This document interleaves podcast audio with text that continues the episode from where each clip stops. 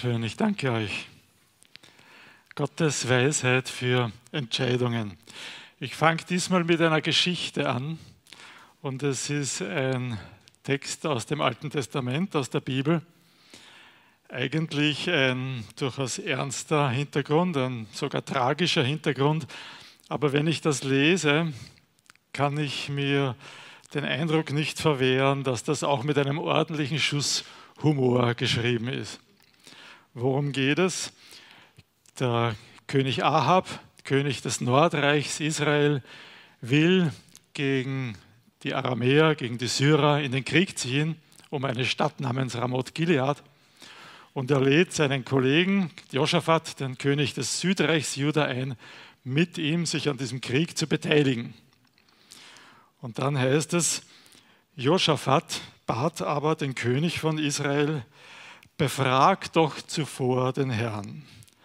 Da versammelte der König von Israel die Propheten gegen 400 Mann und fragte sie, soll ich gegen Ramoth Gilead zu Feld ziehen oder soll ich es lassen? Sie gaben den Bescheid, zieh hinauf, der Herr gibt die Stadt in die Hand des Königs.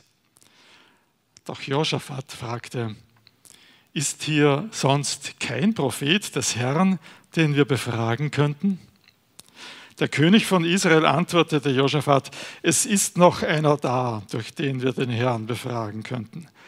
Doch ich hasse ihn, denn er weiß, sagt mir nie Gutes, sondern immer nur Schlimmes.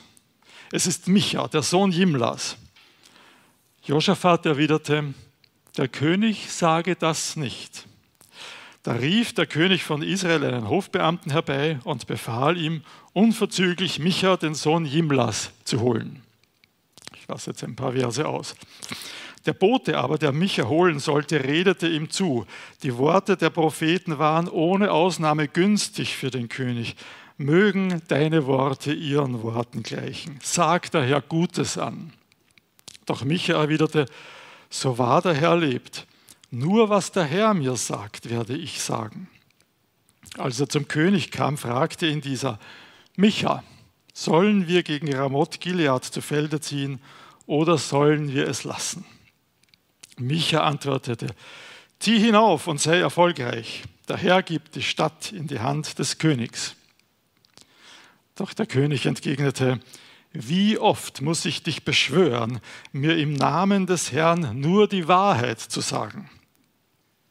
Da sagte Micha, ich sah ganz Israel über die Berge zerstreut wie Schafe, die keinen Hirten haben. Und der Herr sagte, sie haben keinen Herrn mehr. So gehe jeder in Frieden nach Hause.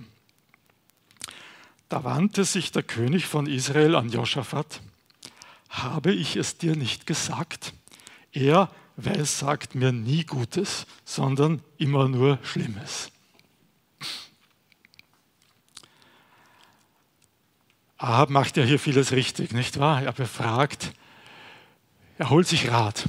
Ja, steht in Sprüche 15, 22, wo viele Ratgeber sind, da ist Erfolg. Und Ahab holt sich 400 Propheten, 400 Ratgeber um ihm zu sagen, ob sein Plan, den er irgendwie gefasst hat, ob das ein guter Plan ist. Er sucht den Willen Gottes. Er fragt sie, ist es denn der Wille Gottes, dass ich diesen, in diesen Krieg ziehe? Aber ehrlich gesagt, das ist nur der äußere Schein. In Wirklichkeit hat er seinen Entschluss längst gefasst. In Wirklichkeit sind diese 400 Propheten bezahlte Ja-Sager, die einfach nur da, da sind, eben das zu bestätigen, was er ohnehin schon entschieden hat. Er sucht kein, nicht den Willen Gottes, er sucht nur Leute, die ihm bestätigen, was er schon, was er ohnehin tun wollte.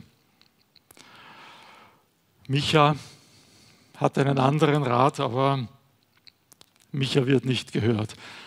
Ahab zieht in diese Schlacht. Es kommt, wie es kommen musste. Er wird in der Schlacht tödlich verwundet durch einen verirrten Pfeil, nicht einmal irgendwie eine gezielte Sache. Und am Abend des nächsten Tages ist er tot. Und es ist genau so, wie Micha vorhergesagt hat. Offensichtlich eine falsche, eine schlechte Entscheidung, die Ahab da getroffen hat. obwohl er nach außen hin doch manches richtig gemacht hat. Wie entscheiden wir denn richtig? Was sagt uns denn die Weisheit in den Sprüchen dazu, wie wir richtige, wie wir gute Entscheidungen treffen können? Ich habe vier Beobachtungen zu dem Thema. Also könnt ihr euch ungefähr darauf einstellen, wie lange ihr noch habt.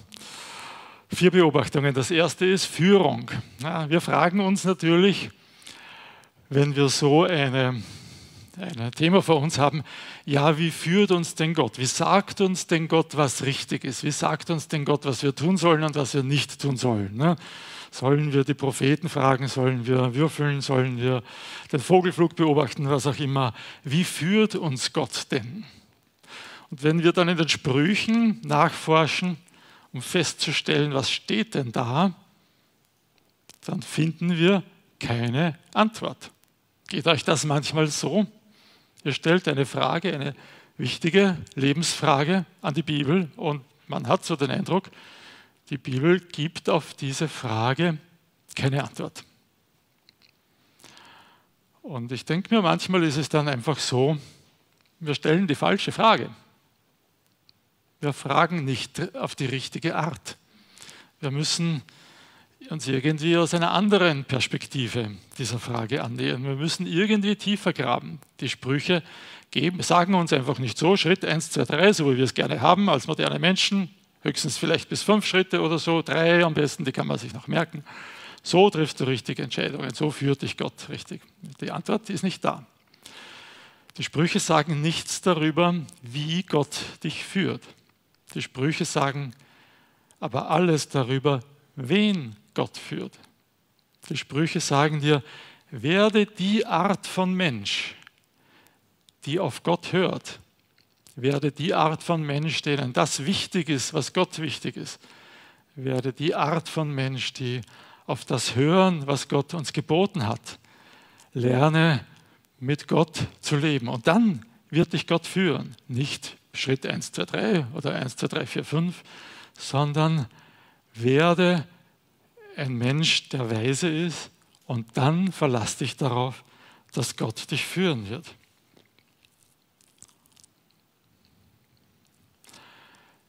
Wenn wir die Sprüche lesen, ist es nicht so, dass Gott dich führt, indem er dir Fingerzeige gibt oder dich an der Hand nimmt und sagt, so, jetzt mach diesen Schritt und jetzt mach jenen Schritt und jetzt geh rechts und jetzt geh links, das ist doch in Wirklichkeit auch nur eine Art von Führung, die wir mit einem kleinen Kind machen würden. Ne? Ein kleines Kind, das noch nicht aus und ein weiß, dem muss man vielleicht wirklich jeden Handgriff einzeln ansagen. Aber reife Menschen, die werden nicht so geführt, die führen wir nicht so, die brauchen das nicht.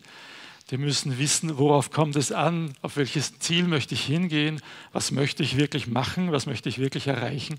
Und dann sind sie selbstständig und reif genug, um gute Entscheidungen zu treffen und selbstständig dieses Ziel zu erreichen.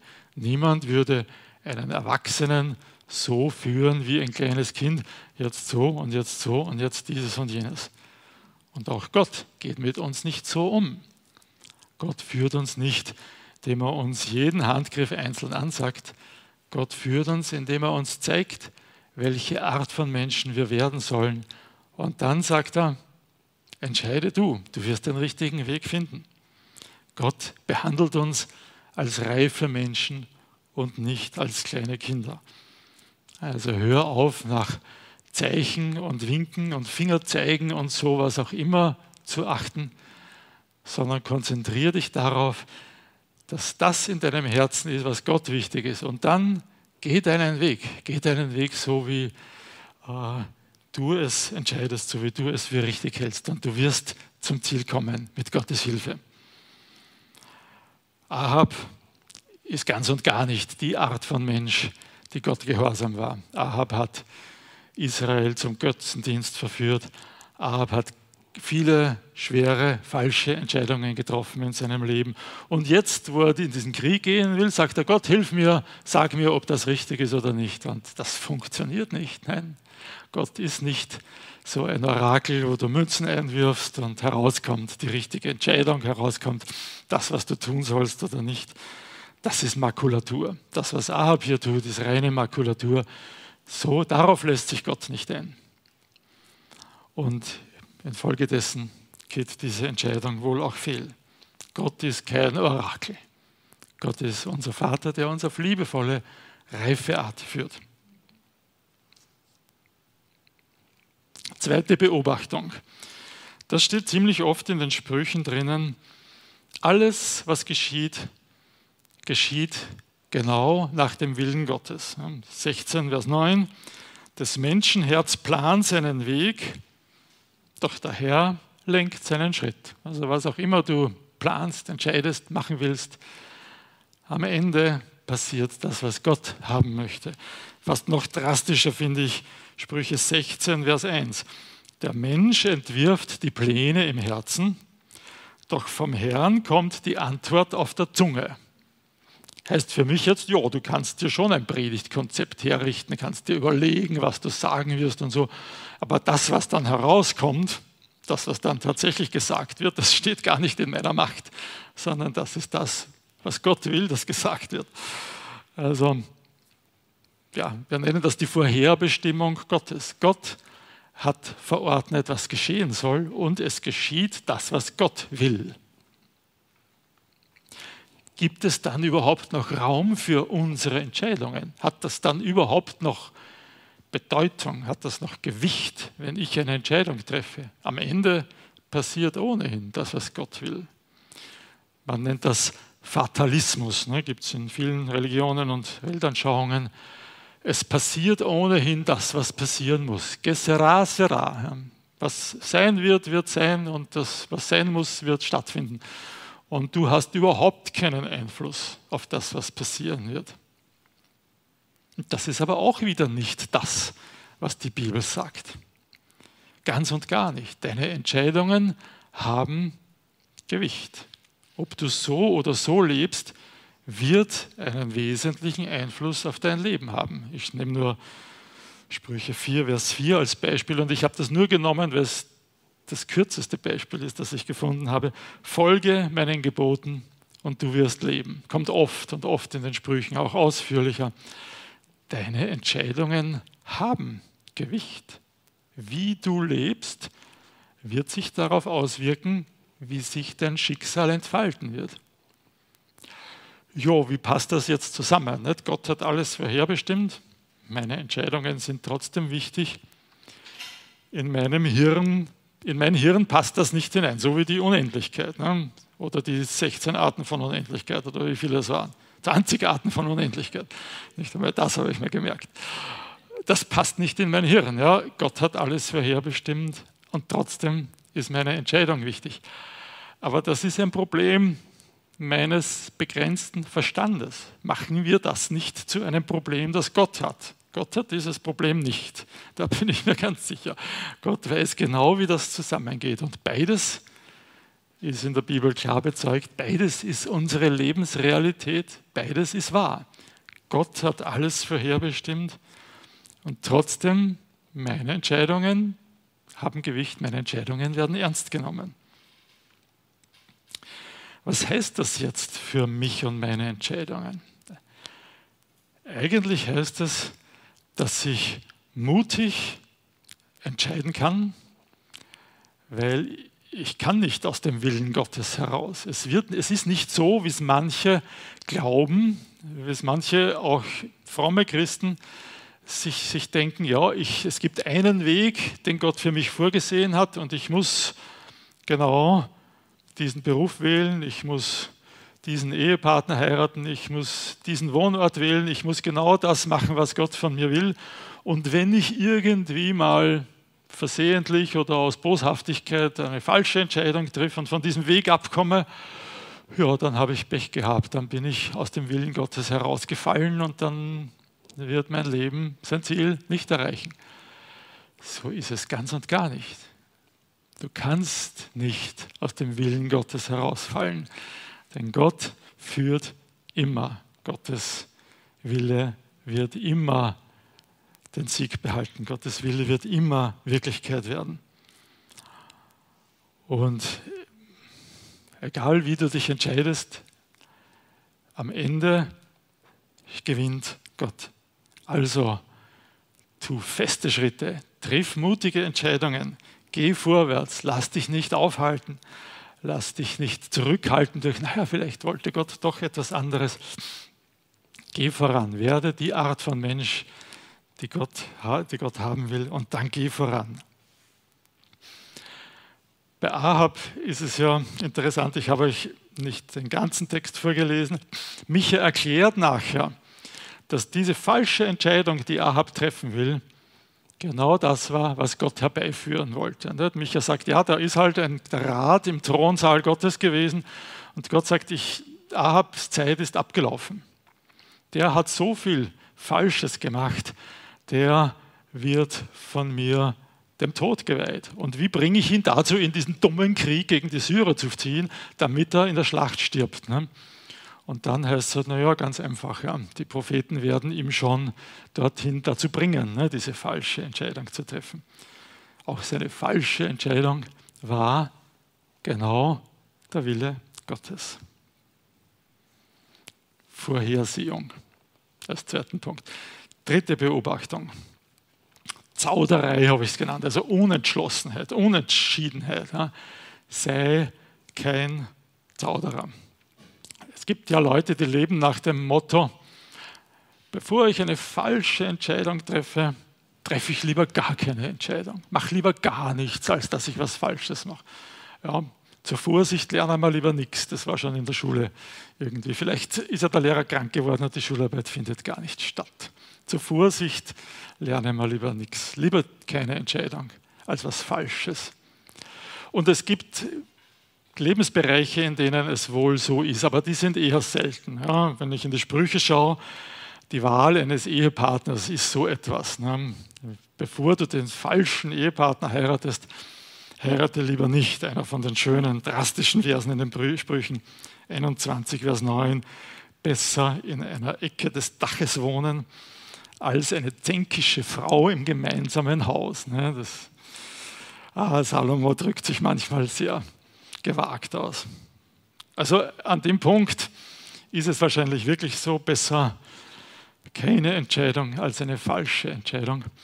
Aber in den meisten Fällen wird es so sein, dass das Falscheste, was du tun kannst, ist, nichts zu tun, dich einfach treiben zu lassen, keine Entscheidung zu treffen. Und die Sprüche sehen interessanterweise diese Zauderei, also diese Unentschlossenheit, die manche Menschen an den Tag legen, als eine Form von Faulheit. Ja, 22, Vers 13. Der Faule sagt, ein Löwe ist draußen, mitten auf der Straße käme ich ums Leben. Also der sagt, ich traue mich nicht, ist, draußen ist es sicher gefährlich, wenn ich auf die Straße gehe, passiert mir wahrscheinlich was, ich bleibe lieber einfach sitzen und tue nichts. Salomo sagt, das ist einfach ein Zeichen für Faulheit, nicht für Gewissenhaftigkeit oder Vorsicht, könnte man ja sagen. Der, der, der Faule wird immer irgendwas finden, was, was viel zu gefährlich ist und, und wo man lieber, lieber, lieber nichts machen. Natürlich gibt es auch das umgekehrte Extrem. Natürlich gibt es auch Leute, die einfach äh, unüberlegte Entschlüsse treffen und sich dadurch in Gefahr begeben. 19 Vers 2, wer hastig rennt, tritt fehl. Ich denke, meint damit, wenn jemand übereilte Entschlüsse fasst, nicht sorgfältig überlegt, bevor er etwas entscheidet, der wird große Gefahr laufen, fehlzutreten oder zu stolpern, falsche Entscheidungen zu treffen. Aber äh, keine Entscheidung zu treffen ist nicht die Lösung. Und die Sprüche ermutigen uns, Entscheidungen zu treffen, voranzugehen, nicht herumzuzaudern. Irgendwann ist es Zeit, wenn man sorgfältig überlegt hat, zu sagen, okay, das mache ich, diesen Weg gehe ich. Und der Herr wird mit mir sein. In unserer Geschichte von Ahab erlebe ich Josaphat so ein bisschen als den Unentschlossenen, den Zauderer. Er sagt am Anfang, naja, befragen wir lieber den Herrn ja, dann kommen 400 Propheten. Dann sagt er, na, gibt es nicht noch einen Propheten? Ja, ja, es gibt noch einen. Aber er wagt es dann nicht zu sagen, dem glaube ich oder denen glaube ich nicht. Er, er lässt sich einfach mittreiben. Ja, Ahab hat diese Entscheidung getroffen.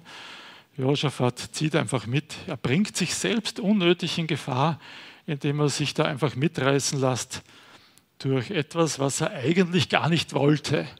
Aber er wollte auch nicht wirklich nicht. Er ist irgendwie äh, ein Mitläufer, ein Unentschiedener in dieser Geschichte. Kommt nicht gut weg. Sonst ist er eigentlich ein guter und gläubiger König gewesen.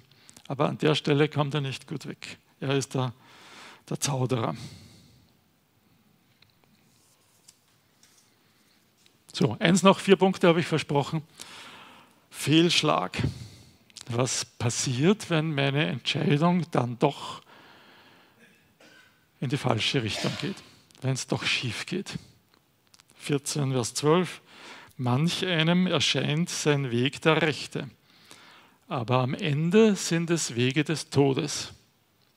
Ja, da denken wir natürlich zuerst an die, die gegen den Willen Gottes entscheiden. Ahabs Entscheidung war ganz wortwörtlich ein Weg des Todes. Es war eine falsche Entscheidung, auch wenn sie ihm richtig vorgekommen ist. Sie hat ihm den Tod gebracht. Aber hier steht nicht, dass es nur die Entscheidungen der Toren sind oder der Gottlosen.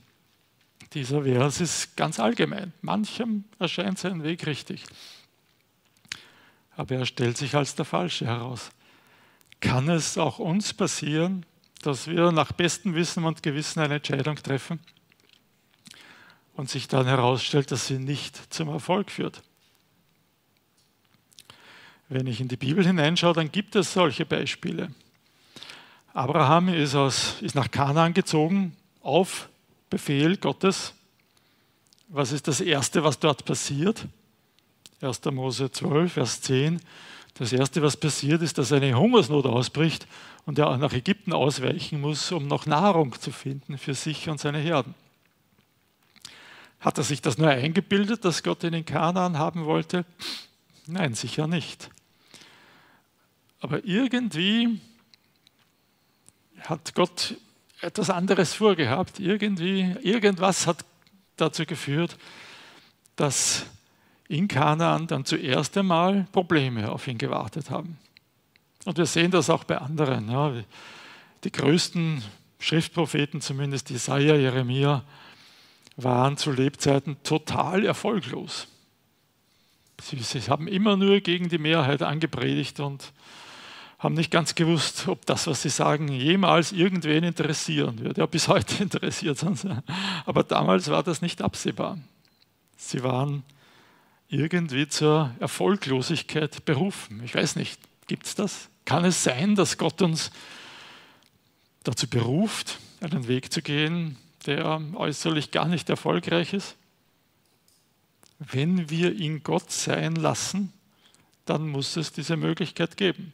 Dann kann es vielleicht sein, dass der, der äußere Erfolg, das, was wir uns wünschen mit unserer Entscheidung, gar nicht eintritt, dass es aber trotzdem Gottes Wille ist. Lassen wir das zu, lassen wir ihn so weit Gott sein, dass er uns sogar zur Erfolglosigkeit berufen kann. Ich denke, wir sollten das haben. Der äußere Erfolg ist nicht immer das Wichtigste. Gott hat andere Dinge vor und ja, wir verstehen es oft nicht, was er vorhat, aber er ihn kümmert es vielmehr, was für Menschen wir werden durch den Weg, den wir gehen, wie sich unsere Beziehung zu ihm entwickelt. Er hat viel größere Ziele, als wir es haben. Und der äußere Erfolg, der uns natürlich wichtig ist, der gehört, ist manchmal nicht ganz vorne im Willen Gottes, sondern manchmal, denke ich, lässt er uns durchaus einen Weg gehen, der äußerlich erfolglos ist und trotzdem der richtige ist. Gott ist groß genug, um auch das zu können. Also, zum Schluss diese vier Beobachtungen. Was waren es? Gottes Führung. Welche Art von Mensch werde? Die Art von Mensch, die Gott führt. Frage nicht nach Zeichen und so. Vorherbestimmung. Alles geschieht im Willen Gottes, obwohl deine Entscheidungen Gewicht haben. Zögere nicht, wenn es Zeit ist, eine Entscheidung zu treffen. Und Der äußere Erfolg ist nicht immer das Wichtigste. Zum Schluss noch einmal 16, Vers 9. Des Menschen Herz plant seinen Weg, doch der Herr lenkt seinen Schritt.